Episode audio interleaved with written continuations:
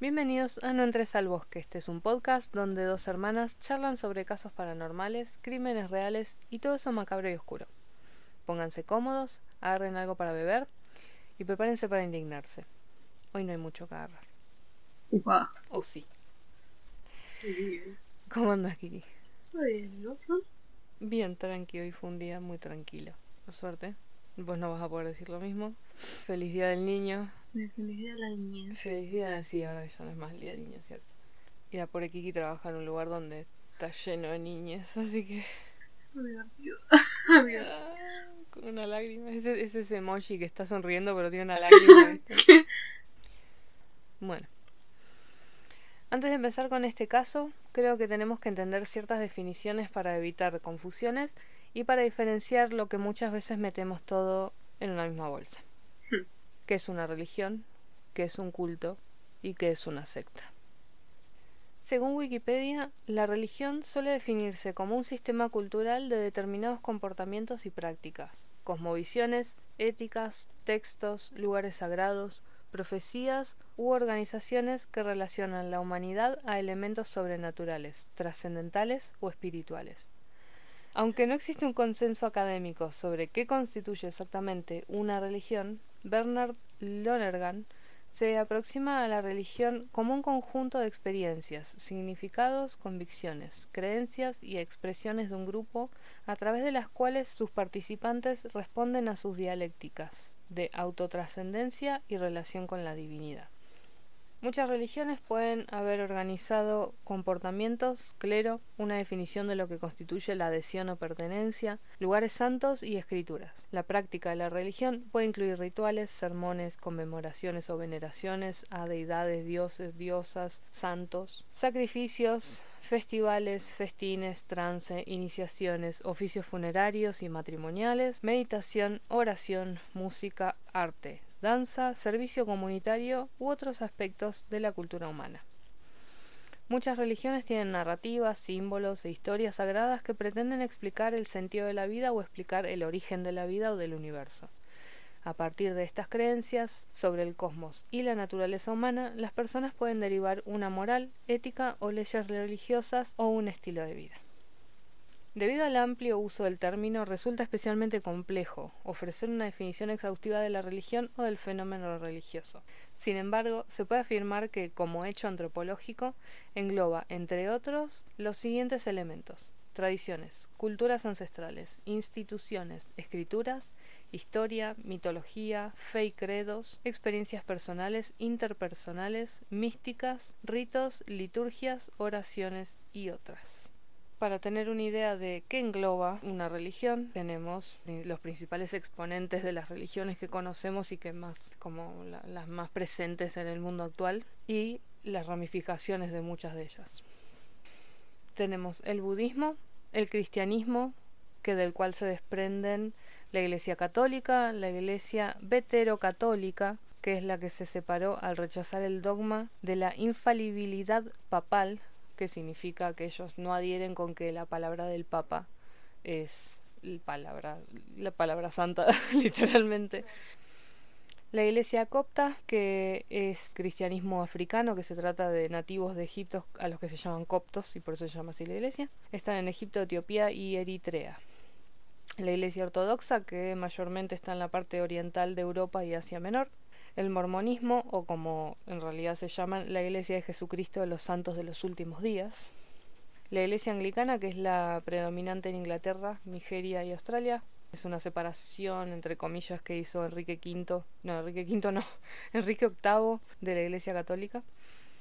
La Iglesia Episcopal, que es la misma, es la anglicana, pero está en Estados Unidos. El protestantismo, que es eh, la reforma que hizo Martín Lutero a lo que es la Iglesia Católica, que de ellos derivan también el luteranismo, los calvinistas, los baptistas, el metodismo, los pentecostales, los cuáqueros, los unitarios, los universalistas y la Iglesia Unificada de Cristo. Los cuáqueros me dan caso de cuáqueros. Y luego están las iglesias adventistas, que también tienen sus derivaciones, como los davidianos, los cristadelfianos, la Conferencia General de Dios, que me imagino tipo el Parlamento y Dios ahí en el medio. la Iglesia Adventista del Séptimo Día, la Iglesia de Dios y los Santos de Cristo y los Adventistas del Séptimo Día. Y como última ramificación de, del cristianismo están los testigos de Jehová.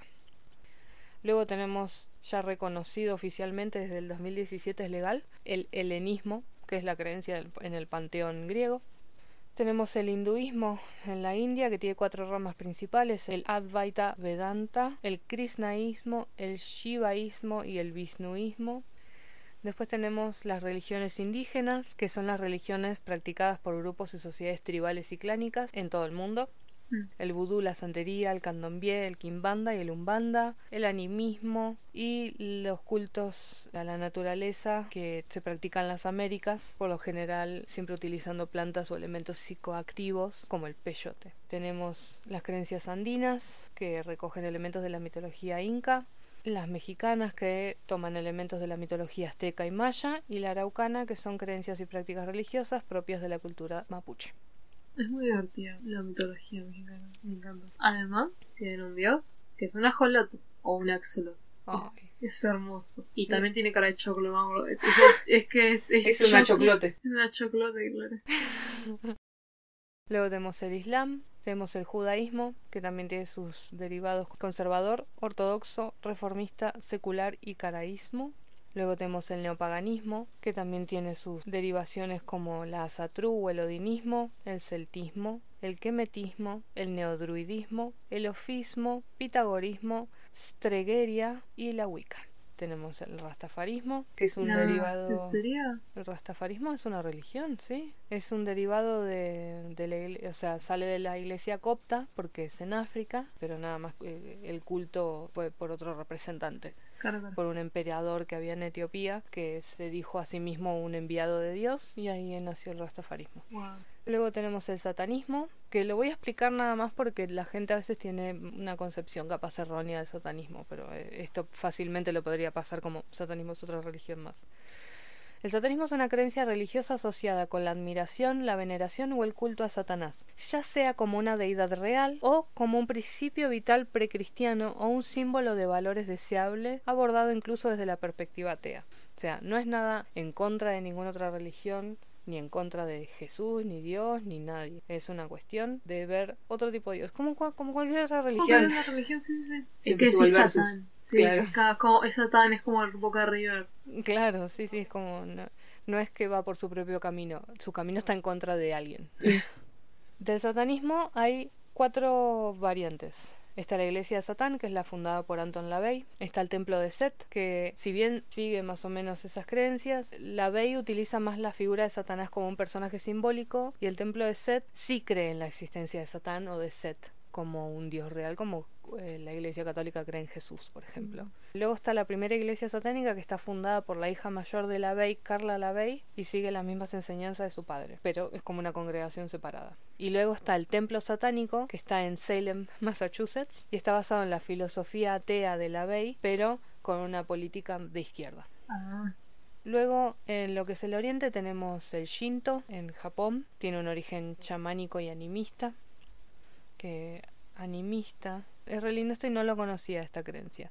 Tanto objetos como cualquier elemento del mundo natural están dotados de movimiento, vida, alma o conciencia propia. Ay, sí. Sé cuál es.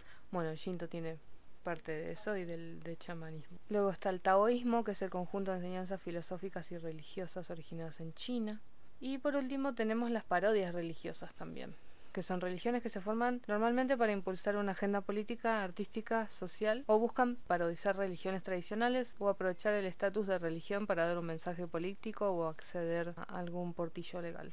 Entre ellos está el discordianismo, que rinde culto a Eris, la diosa grecorromana de la discordia. Cuando leí discordianismo me imaginé Discord, el, el chat.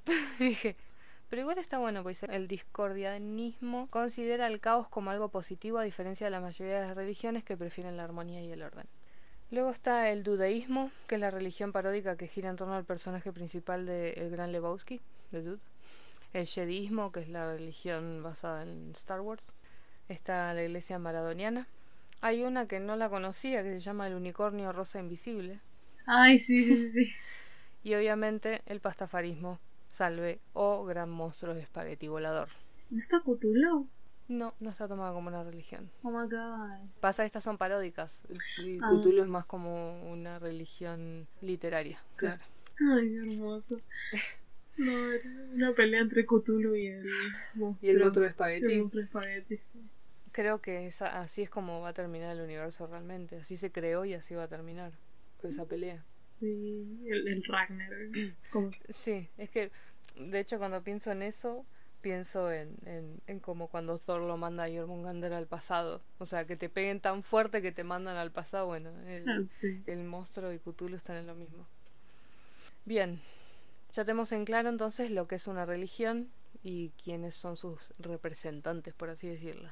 Según la RAE, un culto es un homenaje externo de respeto y amor que el cristiano tributa a Dios, a la Virgen, a los ángeles, a los santos y a los beatos.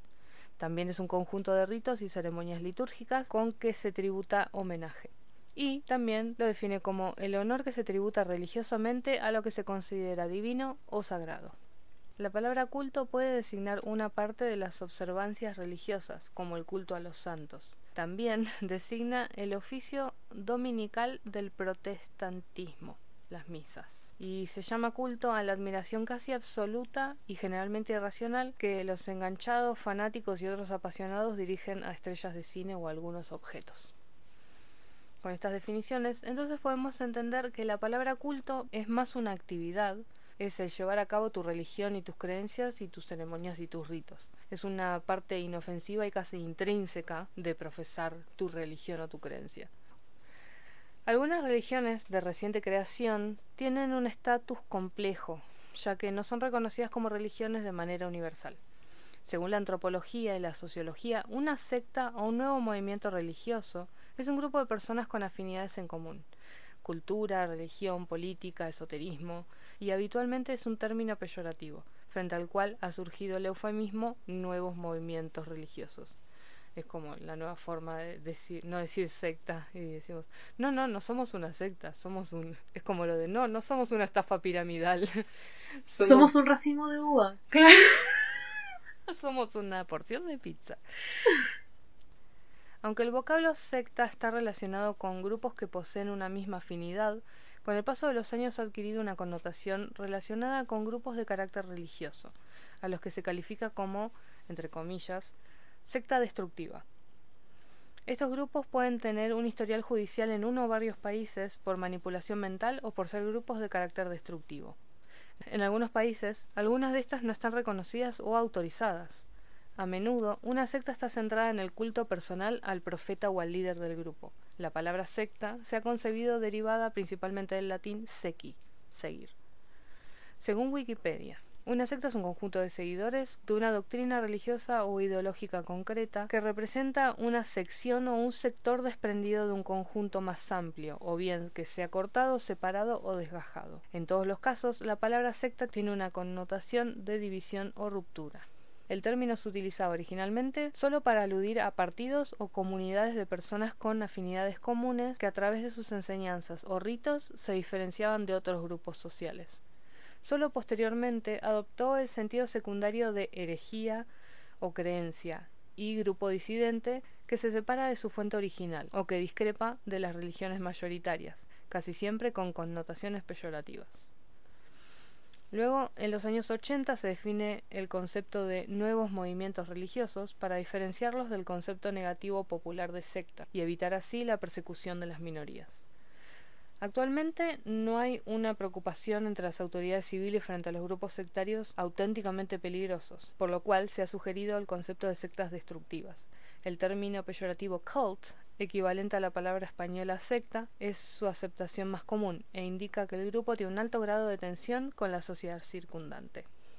Como ejemplo, para entender el proceso de reclutamiento debemos hacer una comparación del mismo con el realizado en organizaciones terroristas y en Herbalife. ya que en este caso se utiliza un nuevo concepto de la identidad grupal como mecanismo para integrar nuevos adeptos. Dentro de este proceso se destacan cuatro fases principales. La captación es la fase que comienza a partir de la comunicación del futuro miembro con un amigo cercano o pariente el cual pertenezca a la organización. La seducción es el momento en el que se realiza una recopilación íntegra de todas las esperanzas, sueños, fantasías y miedos del nuevo miembro. Al conocerse las mismas, desde la organización sectaria se le brinda desde el amor y el cariño todo esto que hace que considere la concepción de que él mismo no está aislado y que puede ser parte de eso y que eso se va a ver modificado gracias a que entre al culto secta. La conversión. Al concluir la fase de seducción, desde la organización sectaria, a partir de sesiones personalizadas con cada individuo, se va produciendo de una forma progresiva e involuntaria un debilitamiento psíquico y físico del nuevo miembro, haciéndolo por tanto más vulnerable a la nueva información y a los valores de la organización.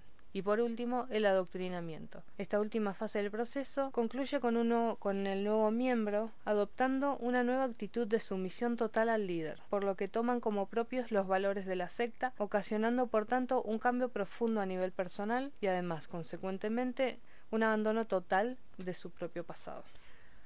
Asimismo, también se elaboró una tipificación de los distintos tipos de sectas en función al objetivo que éstas persiguen o lo que promulgan. Hay sectas conversionistas que quieren cambiar al mundo mediante la transformación interior de cada integrante de la secta. En esta se destacan la Iglesia Evangelista o la Asamblea de Dios. Están las sectas revolucionarias que pretenden que el sujeto considere que la sociedad es el enemigo y por ello lo mejor es pertenecer a una secta como protesta hacia el orden social actual. Un ejemplo de este grupo son los mormones. Entrarían los terroristas. No porque es una religión. Ah. Si bien es una, actúan de manera sectaria igualmente. Lo que pasa es que eso ya es más como una ideología. Ah, Los introversistas promueven que el individuo evite el contacto con el exterior para que éste experimente una sensación de seguridad y salvación. Un ejemplo de que se destaca es el grupo Amish. Luego están los manipulacionistas, son los que consideran que existen verdades ocultas en las escrituras, por lo que creen que su conocimiento es único y propio. Aquí se destaca la cienciología. Las sectas taumatúrgicas destacan por tener ideales sobrenaturales y espiritistas, como el espiritismo mismo.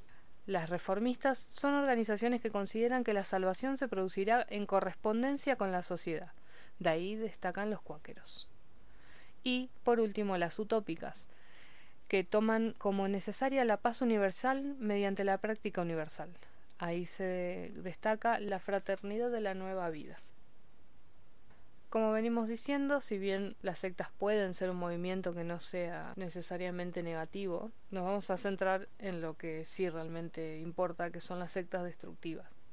Son grupos de personas que siguen un determinado movimiento religioso o ideológico en el cual se practica el control mental, por lo que bajo una apariencia inofensiva puede ser muy peligrosa por los efectos nocivos que producen en los miembros. Estos efectos se perciben a largo plazo y por lo general rayan en escandalosos casos de índole violenta con tintes suicidas, homicidas o incluso genocidas. Son grupos que se presentan bajo forma de asociación o asociaciones que aparentemente abarcan temas culturales, políticos, religiosos o incluso tratamiento frente a enfermedades o problemas sociales. Se caracterizan principalmente por usar técnicas de persuasión coerciva como método de influencia social, Previamente, se usan métodos de seducción y además cuentan con uno o varios líderes. Es muy frecuente una jerarquía piramidal en ese orden. Suelen usar además situaciones de desorientación social como desastres naturales, guerras, terrorismo, para reafirmar el fin generalmente apocalíptico del mundo y su falsedad, muchas veces también con un fin lucrativo. Ya que en algunos países están catalogados como destructivas o peligrosas, por lo mismo están prohibidas y actúan muy a menudo bajo la clandestinidad. Se definen como peligrosas cuando por su afiliación a esta secta una persona desarrolla problemas de adaptación social, laboral o familiar, cuando además se coarta la libertad y la dependencia a esta. Algunos psicólogos y especialistas afirman que más de un tercio de los acólitos acaban abandonándolas, aunque si poseen una personalidad débil, tienen el riesgo elevado de volver a entrar en otro grupo social o secta peligrosa como un modo de adicción. En algunos casos se trata de alienación mental. La principal característica de las sectas destructivas es su habilidad para implantar, utilizando el control mental, una personalidad gregaria en sus adeptos, provocando en la persona el llamado síndrome disociativo atípico. Además, suelen poseer también una organización autoritaria y piramidal, donde no existe la democracia en ninguno de los escalones ni se permite la crítica y se inculca el destierro al pensamiento crítico. También está la existencia de un líder o de grupo de líderes cuya decisión es la única que cuenta. El líder controla todos los movimientos de los miembros, así como su dinero, y no se somete a las mismas reglas que sus seguidores. Pero el líder y los adeptos se creen el mensaje o terminan creyéndolo, y cabe mencionar que los dirigentes de segundo nivel no suelen compartir la creencia, pero sí el afán de lucro y poder. Otra de las características es el aislamiento de los adeptos del mundo en general y de las relaciones familiares en particular. Se controla toda la información que, se, que llega a la congregación o a los mismos eh, miembros y se instala un discurso demonizador de el mundo, a la vez que se insta a los adeptos a depositar una confianza ilimitada en la secta, especialmente en los dirigentes. En 1995, una comisión de la Asamblea Nacional Francesa presidida por Alain estableció algunos criterios para caracterizar a las sectas destructivas. Desestabilización mental, carácter desorbitado de las exigencias financieras de los adeptos, ruptura inducida con el entorno o el ambiente de origen, atentados contra la integridad física, reclutamiento de niños o procrear y criar niños dentro de la secta, un discurso antisocial, disturbios de orden público, importancia de querellas judiciales contra las sectas y eventual desvío de los circuitos económicos tradicionales y tentativas de enfrentamiento con los poderes públicos. Sectas que podemos conocer y nombrar así que tengan este funcionamiento está el recordado suicidio masivo de Jonestown, la tragedia de Waco de los, los Davidianos, la familia Manson, el culto Heaven's Gate, que también fue con fines suicidas, Después hay otro que este sí que no lo conocía, que se llama Aum Shinrikyo, la verdad suprema. Es de creencias hindúes y budistas. Esta secta japonesa fue creada por Shoko Asahara bajo la teoría de que el apocalipsis estaba cerca. El grupo, o sea, sabía de esto que había pasado y no sabía que eran ellos. Eh, ese grupo que en el 1994 lanzó un ataque de gasarín en la ciudad japonesa de Matsumoto, en la que murieron ocho personas. Y luego al siguiente año atacaron en el metro de Tokio con un saldo de 12 muertos y cientos de heridos. Asahara fue detenido en el 2000 y fue ejecutado en el 2018. Después en la ciudad de Matamoros, México, en 1989 estaban los narcos satánicos. Ay, sí, me encantan esos. Mm, o sea, horrible. O sea, es horrible, pero el narco satánico. Sí, tiene un, tiene un gran nombre. Luego está lo que hace poco también empecé a ver que estaban hablando de ellos, que es la Orden del Templo Solar. Te iba a preguntar si ibas a hablar de ellos. Hoy no. No. Bueno, pero sí van a. Pero, o sea, acá tengo. Puse un extracto de cada uno, pero la verdad que leer es un montón. Va, no sé. Em, pero sí, los de la. Eh, eh, o sea, es que esto, estos son para hacer un, un capítulo para ellos solos, la verdad.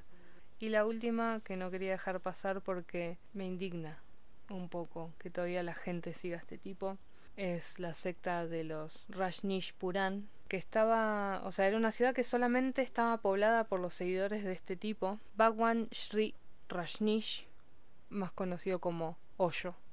Ellos fueron responsables por no solo tener control sobre una ciudad, o sea, solamente podía entrar gente de su secta, sino que traían, eh, hacían tipo trata de blancas, o sea, no trata de blancas, eh, sino que tuvieron muchos problemas de migraciones, pues traían gente de la India indocumentada y todo eso para agrandar su, secta y eso provocó eh, roces con el resto de las ciudades que estaban cerca. Todo esto desembocó que en 1984 realizaron un ataque bioterrorista donde intoxicaron a 751 personas mediante la contaminación deliberada con salmonella de un buffet de ensaladas en 10 restaurantes en una ciudad de Oregon.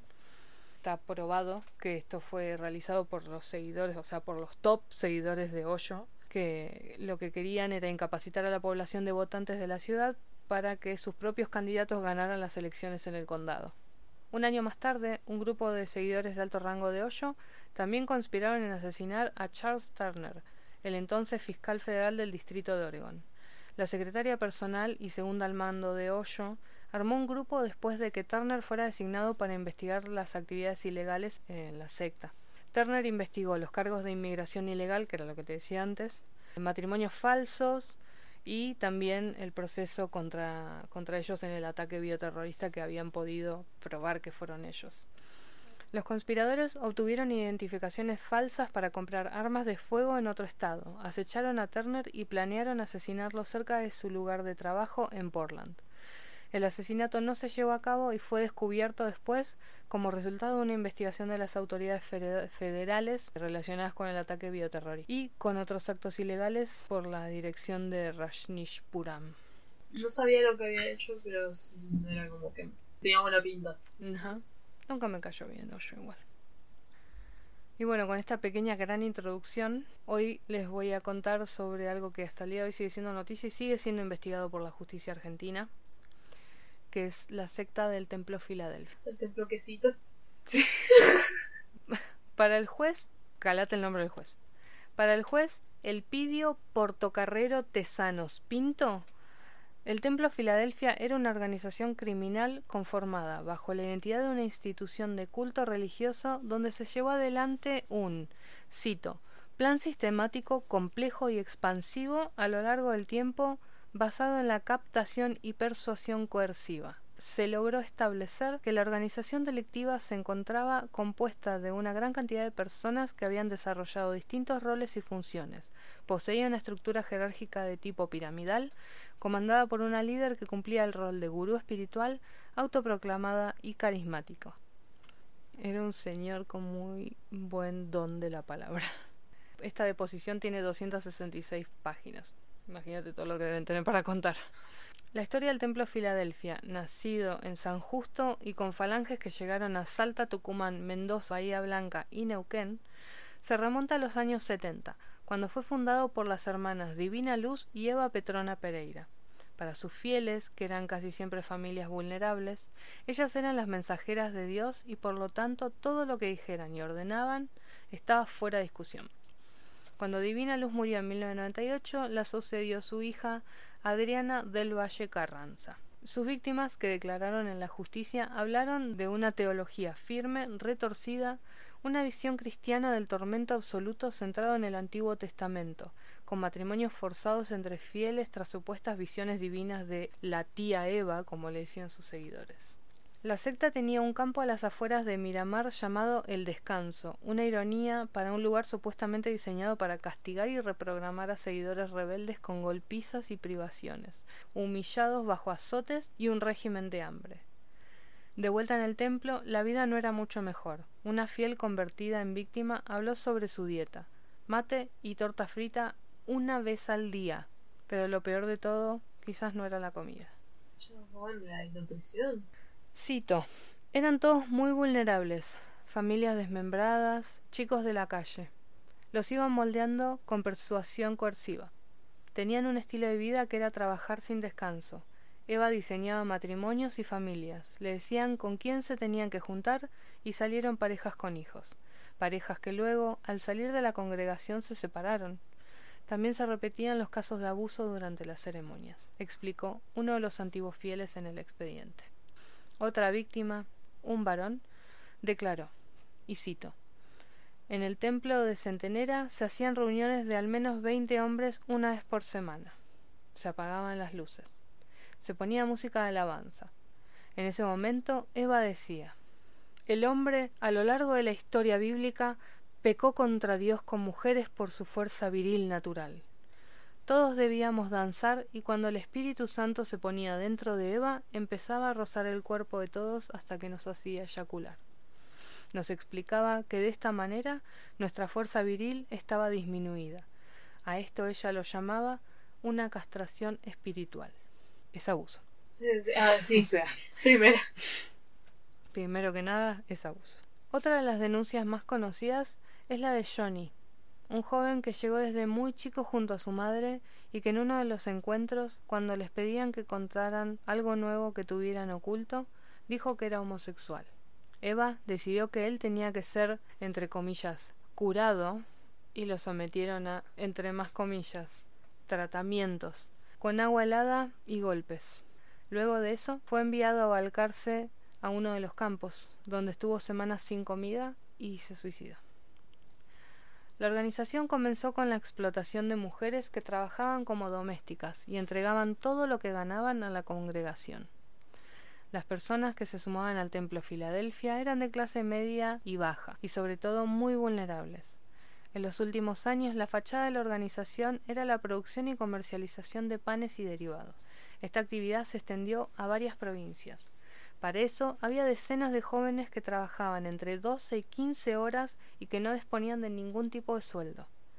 Las víctimas eran castigadas cuando no vendían todo lo que llevaban en sus canastas o si llegaban a comerse algo. Ante faltas repetidas, los fieles terminaban en los campos de confinamiento de la congregación que tenían en Miramar, Valcarce o Madariaga. La investigación contra Eva y la congregación empezó a fines del 2018 con la denuncia de Julieta, una joven que se había ido de la organización luego de pasar jornadas castigada en los campos. Si Dios me quiere, ¿por qué quiere hacerme daño? pensaba en aquellos momentos de encierro antes de dejar el templo Filadelfia. Hay muchísimas entrevistas que se pueden ver de Julieta. Eh, la mayoría de la información está en Clarín y en Infobae. Y después todo lo que es información legal están en páginas del Poder Judicial argentino. Excepto lo que está todavía en proceso que no se puede ver. Pero por lo menos Clarín sigue, creo que la última noticia fue de julio, una cosa así. ¿De este año? Sí, de este año. Por eso te digo, sigue siendo, la causa está abierta todavía. Después también hay un especial en TN, o sea, un especial, ¿viste? Cuando, cuando hablan bastante, no sé, serán 45 minutos, media hora, de también una investigación que hizo TN, con varios testimonios. Y hay uno que estaba muy interesante porque era no solo testimonio de los que salieron de la secta, sino de un muchacho que vive ahí. Y es de esa gente que está convencidísima, ¿viste? De que, de que, de que no, no es así, las cosas, acá vivimos bien, ¿viste? Es como que está tan... Eh, o sea, ese, ese, era un pibe de 20, 20 años, creo. El chabón nació ahí, entonces claro, no conoce otra realidad, no conoce otra cosa, entonces no puedes juzgarlo diciendo, ah, es un boludo que le lavaron la cabeza. No, no, no le lavaron la cabeza, es lo único que conoce. Es una víctima más, solo que él no lo sabe. Ahora, si el día de mañana te ponen todas las pruebas de que donde estás viviendo y cómo te hicieron creer que es la vida es ilegal y no está bien, y vos elegís seguir estando ahí, bueno, ya sí, es un poquito más tu culpa. Pero está interesante y está muy bien cubierto lo de TN. TN y bueno, en realidad, ¿viste ese, ese señor mayor que está en cámara cámara de crimen? Ese, ese tipo es el que hizo el informe tanto para TN y estuvo en otro programa más que ahora no me acuerdo. Creo que el de Mariana Fabiani o uno de esos. Cuando explotó la bomba y se, se cubrió bastante, pero la verdad que yo no lo había escuchado nunca. Qué fuerte que sea un caso así argentino y que no nos enteremos. Tenían sede en Neuquén. Exacto, o sea, están acá nomás. Es como que de repente nos enteremos que los que venden churros en la calle también son, son una, una secta así. de churros. No, ¿sabes qué? Yo tengo entendido que es una agrupación social y está todo bien. Sí, antes sí. En mayo del 2019 se realizaron una serie de allanamientos en las que se detuvieron a 26 personas. En uno de los operativos se encontraron 80 mil dólares. Los investigadores ya identificaron a 100 víctimas, pero los casos se siguen sumando. Todos confirman la explotación laboral y los abusos. Los allanamientos llegaron hasta Bahía Blanca en aquel entonces. Allí, en otra sucursal del Templo Filadelfia, un hombre de 30 años fue encontrado semidesnudo, llorando en el piso, abrazado a una Biblia que no se atrevía a soltar. Los delitos imputados fueron varios: lavado de dinero, reducción contra la servidumbre, delitos contra la identidad sexual. Durante décadas, los patrimonios de los miembros líderes y de la organización crecieron exponencialmente. Están campos, departamentos, al menos 11 autos y varios millones que están en un plazo fijo. El efectivo será depositado mensualmente a las víctimas, pero para disponer de los bienes habrá que esperar una resolución del área de decomiso de la Procuración Provincial, que hace poco leí una noticia de que ya estaban por rematar los autos por favor vayan y compren un auto para que estas pobres familias... Ah, como si fuera re fácil, ¿viste? La mía estuvo llorando tres meses para comprar un micrófono. vayan y compren un auto para ayudar a las familias. Pero bueno, si pueden, háganlo. One way machine at a time. Eh, eh, eh, en el expediente sí fueron procesados con prisión preventiva sus hermanos Ramón y Olga Carranza y su hijo Pablo. También el pastor principal Rigoberto Mora Abogado y su hija Ruth Elizabeth Moore Abogado. Moore Abogado, estar pidiendo. Al resto de los acusados, que son 14 en total, entre ellos los Carranza y los Mora Abogado, se les concedió la excarcelación al considerar que pasaron dos años presos sin un veredicto. Para ser más exacto, lo que Tesanos Pinto hizo fue no prolongarles la prisión preventiva. La causa hasta el día de hoy sigue esperando juicio y Eva ojalá ardas en el infierno porque no te mereces menos por explotar, abusar de gente de una manera tan tan vil, tan mugrienta. El, el, el, target, gente pobre, gente de calle. Sí, por desgracia, este tipo de, de gentuza se vale de la desesperación y de la vulnerabilidad de mucha gente. O sea, yo dudo realmente que esta gente sea religiosa de verdad. O sea, lo único que hacen es usar la religión como medio para su fin, que es el enriquecerse a base de abuso y explotación. O sea, escucharla, perdón que te corte, escucharla a la piba decir que, que estaban todo el día amasando pan y después tenían que salir a venderlo y que no veías un peso. Y después fue, me acuerdo, fueron al templo cuando todavía no habían hecho los allanamientos. Y la mina decía, no, no, sí tienen un sueldo, claro que sí. ¿Cómo la gente va a trabajar gratis? ¿Con qué cara? Es terrible. Es que no, no la tienen, pero no, tienen un montón. obvio, o sea, no tenés un gramo de, de, de humanidad. Y es terrible que pase. Y si conocen a alguien que creen que puede estar metido en algo así, o sea, a ver, no es lo mismo que vos tengas a tu amigo, amigo, amiga, amiga, que esté metido en una iglesia o en algún culto religioso. Hay religiones que son más ortodoxas que otras. Nosotras crecimos en un hogar donde la religión nunca estuvo al primero de todo. somos, nos criaron católicas de la iglesia católica apostólica romana, que es como la más... Común. Sí, es como la mayoría. Pero yo qué sé, tanto vos como yo tenemos amigos que son de otras religiones, tengo una amiga que es eh, evangélica, vos tenés amigues mormones, y una cosa es ver las diferencias que hay entre tu creencia y la del otro, y otra cosa es cuando ves estos signos que yo dije de, de esa alienación y de ese lavado de cerebro. O sea, el tema es ese, el lavado de cerebro que es muy peligroso. Pues el día de mañana, ¿qué es lo que también decía esta chica? Dice, yo no conozco otra cosa porque ella entró a la secta, entró con su mamá, era, era una nena, no entendía nada y ella se crió ahí. Y dice, yo hoy no, hace, no sé hacer nada porque no me educaron, no, no aprendí nada más que a limpiar, lavar, servir y hacer pan. Es lo único que sé hacer. Si yo quiero conseguir un trabajo hoy a mis 27 años, no me toma nadie. O sea, no solo le cagaste la vida mientras estuvo en la secta, sino que le cagaste el futuro porque no tienen posibilidades, no tuvieron un, acceso al mundo real al que, en el que realmente vivimos. O sea, yo había empezado desde cero en todo, en todo. En todo, sí. Además te vas. No tenías plata estando ahí adentro y ¿con qué te vas? Con nada. Con, con la mano tapándote el culo, nada más. Es, es, es increíble. Si conocen a alguien que esté en esa situación, de la forma de la forma más civilizada y menos violenta posible es eso ir preguntándole cosas a ver si se da cuenta solo porque creo que también tiene que ser un trabajo muy interno de esa gente de darse cuenta en dónde está y que no está bien. Si es que y además si es que tenés la posibilidad de poder hablarle porque ponele como los del culto del, palmar, del palmar de Troya que ellos ni siquiera salen del palmar eh, viven siempre ahí, como los Amish, ponele, que no, no, no te hablan, o los, eh, los judíos ortodoxos, que tampoco no te hablan si vos no sos de su comunidad. Si, si todavía tenés la posibilidad de tener acceso a quien creas que está en esa situación, yo creo que tendrías que hablarlo de la forma más tranquila, no ponerse violento, no ponerse, no, pero vos, te... o sea, tranqui.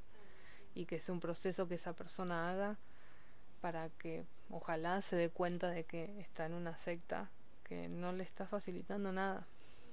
Así que bueno, estaremos atentos a las noticias, a ver en qué queda. Y nada, tengan, presten atención, como todo. Presten atención a, a esta gente que, que vende soluciones mágicas. Sí, y... eso, eso también va en qué momento de tu vida estés, porque a veces cuando estás más deprimido o más susceptible a las cosas es cuando peor te agarran pasa que puede pasar en cualquier momento de tu vida y le puede pasar a cualquier persona. Si bien muchos, muchos siempre dicen o, eh, tendemos, tendemos a creer que siempre son personas vulnerables, también hay gente de mucha guita que se mete en estas No cosas. sé. Porque es como, o sea, todos buscan algo en que creer y algo en que aferrarse. Y a veces si le pegan en la tecla de, de esto, de conocerte, y entonces ahí ellos tuercen su narrativa para captarte, ya está. No, por más que seas, o sea, he escuchado y leído casos de tipos que eran top, top, topísimos, que dijeron, yo no puedo creer que una persona como, o sea, sorry, ¿no? Pero decían, yo no puedo creer que un tipo como yo, con estudio, con carrera, con una vida, entre comillas, exitosa, caí en una estafa de estas. Las más conocidas, que son Amway, Herbalife. Ay, acá hay un caso de Amway que es re turbio. Creo que pasó en Córdoba. Ja, alegadamente, ¿no? Eh, alegadamente dicen ser estafas piramidales. Eh, Justo no vaya a ser que de los cinco que nos escuchan, uno nos quiera demandar porque digamos que, en nuestra opinión, y alegadamente, son estafas piramidales. El channel era como uno de los top de Amway o de, G- de Herbalife. Hmm. Supuestamente. sí. Daba conferencias y todo. Pero un. eh, Cuando estaban yendo al hotel, ya le agarró un brote psicótico. Y en el hotel ases- asesinó a la mujer y cuando entró el chabón de recepción le arrancó los ojos. ¡No! Fue tremendo. O sea, el chabón salió con los ojos, o sea, fue al, al pasillo y salieron todos a verlo. Entonces todo, o sea, todo ese pasillo del hotel se toparon con el recepcionista sin ojos. Necesito saber de eso ya. Pablo Loco Amin contrajo matrimonio a una mujer que estadía en el pabellón máxima penal de Tucumán.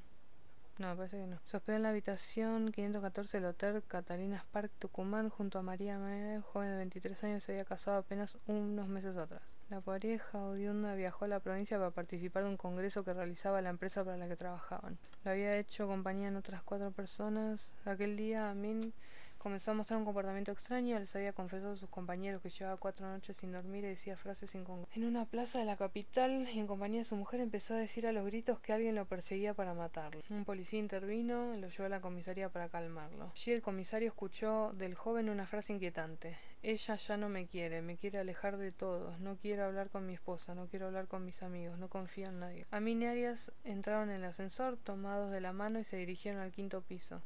Cerraron la puerta de la habitación y comenzó el horror. El hombre, experto en artes marciales, estranguló a la mujer mientras dormía. Le arrancó los ojos y los dejó sobre la cama. Le cortó sus partes íntimas y golpeó el cuerpo. Después lo sacó de la habitación y lo arrastró por las escaleras hasta el primer piso. ¿Qué hizo?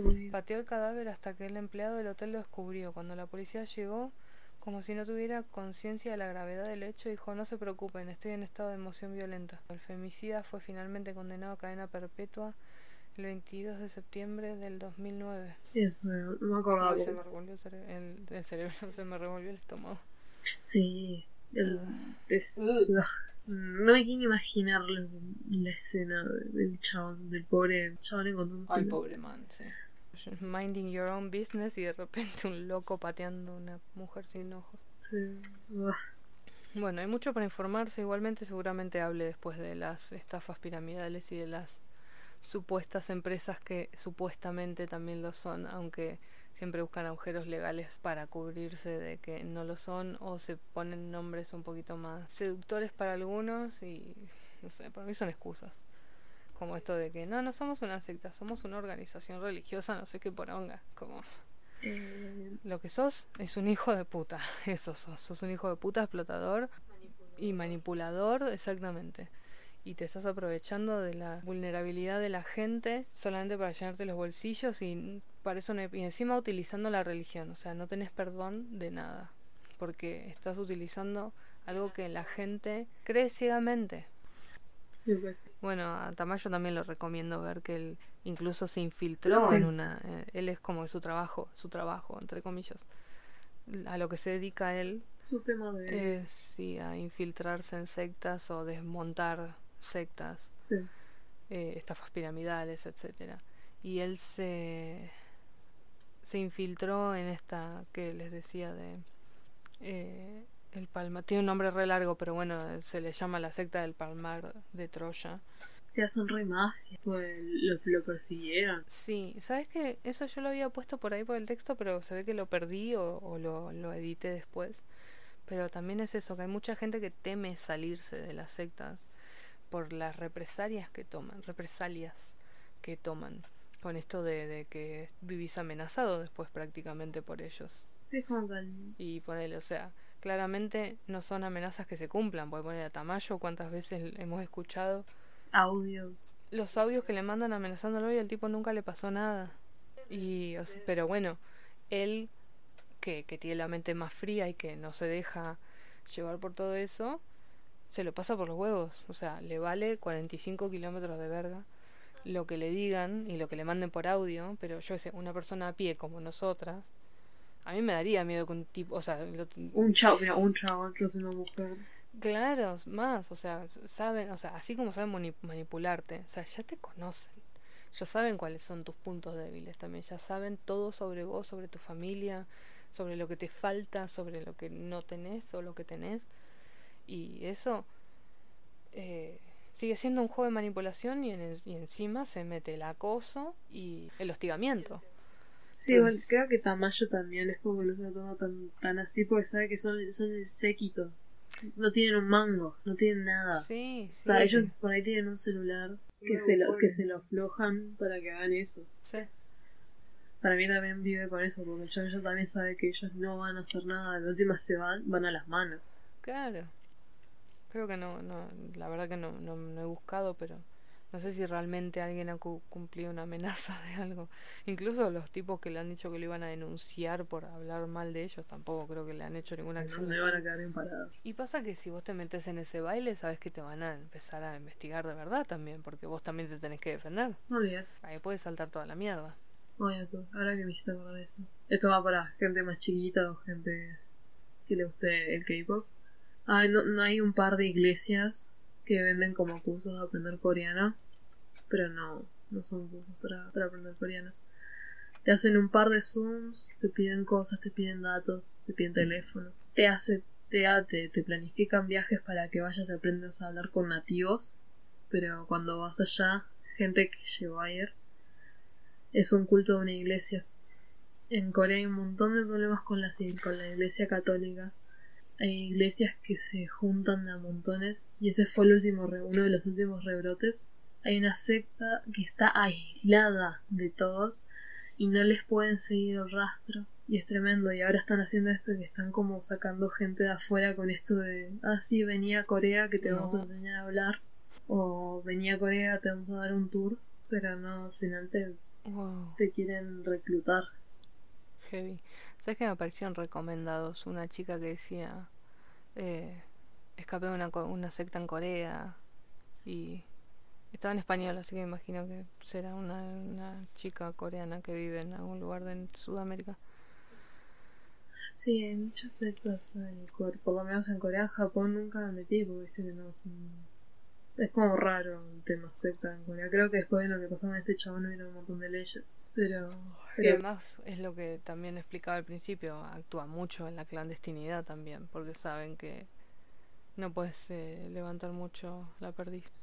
Igual estos como rufianes. no, sí, sí, sí. Heavy.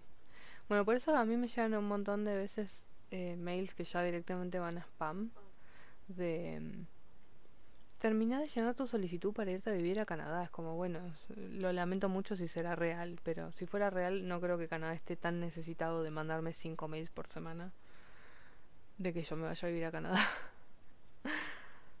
o sea, ojalá Canadá estuviera tan desesperado por tenerme a mí en- entre sus ciudadanos, pero lo dudo mucho. O sea, o me querés sacar plata o me querés sacar plata.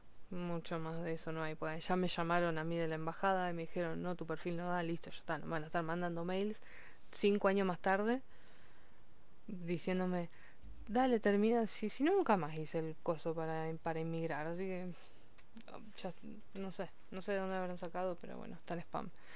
Pero bueno, yo porque soy yo y porque ya lo sé, me cuido de esas cosas. Otra persona, capaz no es como, uh, sí, más en el estado en el que estamos nosotros ahora en el país, que es como que, sí, me voy. ¿Quieres mis 5 dólares? Tome 10, buena mujer. Kimberly, llévame a Canadá. Así que nada, hay que estar atentos. Porque scams hay en todos lados y más con internet, bueno, con esto de los mails también. Siempre abran la pestaña y vean la dirección de mail de quien les envía el mail para ver que sea mail institucional del banco, de Mercado Libre, de Netflix, de, de Facebook, todo. Y no abran nada. Si el mail no es arroba Facebook, si no es arroba, arroba el lugar de donde yo te estoy mandando el mail, no, no lo abras. Lo de WhatsApp no sé, porque nunca me llegó ningún... A mí tampoco. Todo el mundo siempre dice, ay, si te llega un mensaje mío, es como, no sé, a mí nunca me llegó ningún mensaje. Alto virus. Sí, sí. Pero no, no tengo idea cómo se los virus, pero también lo mismo. Eh, no habrán boludeces. Y hay que ser un poquito, hay que concienciar. Conciencia. Es verdad, no te enseñan esas cosas. No es algo común, común que se hable de, de estas estafas. Bueno, en la escuela no te enseñan tampoco lo que son los impuestos ni cómo ni, ni cómo se usa una tarjeta de crédito, así que menos te van a decir que es una secta y cómo escapar de ella.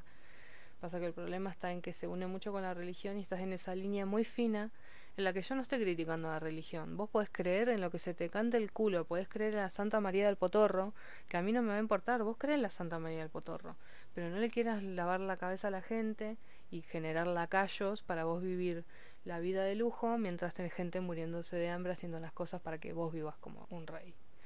No, esas cosas no, promesas vacías para gente desesperada, no, con abuso y con... no, depende quién lo toque O sea, no, yo sé, yo porque ahora me nutrí del tema y te puedo decir, o porque yo sé diferenciar, o quiero creer que sé diferenciar un culto religioso y una religión de una secta de estas eh, están hechas para cagarle la vida a la gente donde la, donde la ideología y la creencia no importa realmente. Porque la ideología es el medio no es el fin. El fin es que los que están arriba se llenan de guita y nada más. Pero bueno queremos quisiera quisiera irme de, o sea quisiera terminar esto de con una nota más alegre pero no sería quitarle justamente seriedad a un tema que, que tiene que ser hablado y que tiene que generar conciencia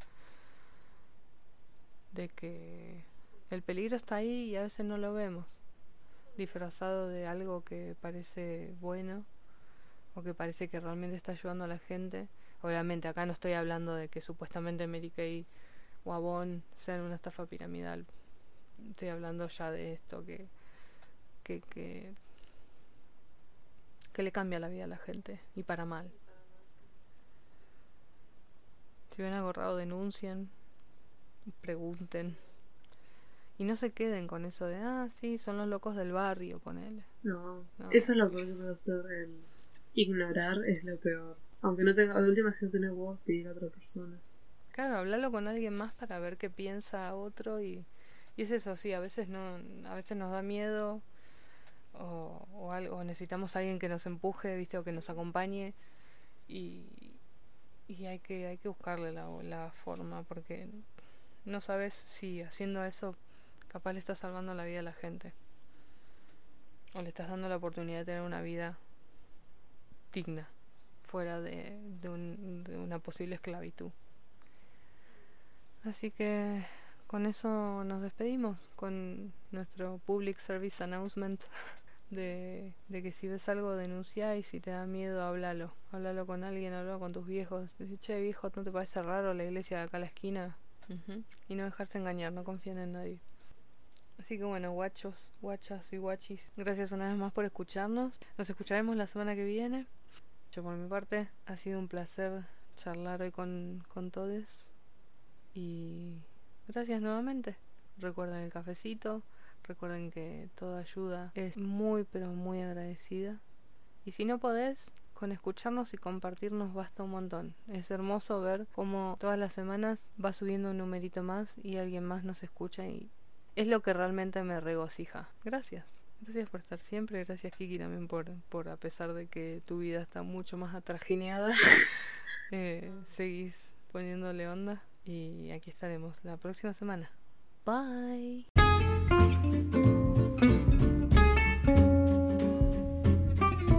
No se olviden que también nos pueden seguir en las redes sociales. Tenemos Instagram, estamos también en Twitter. Nos encontrás en todos lados como No Entres al Bosque Podcast.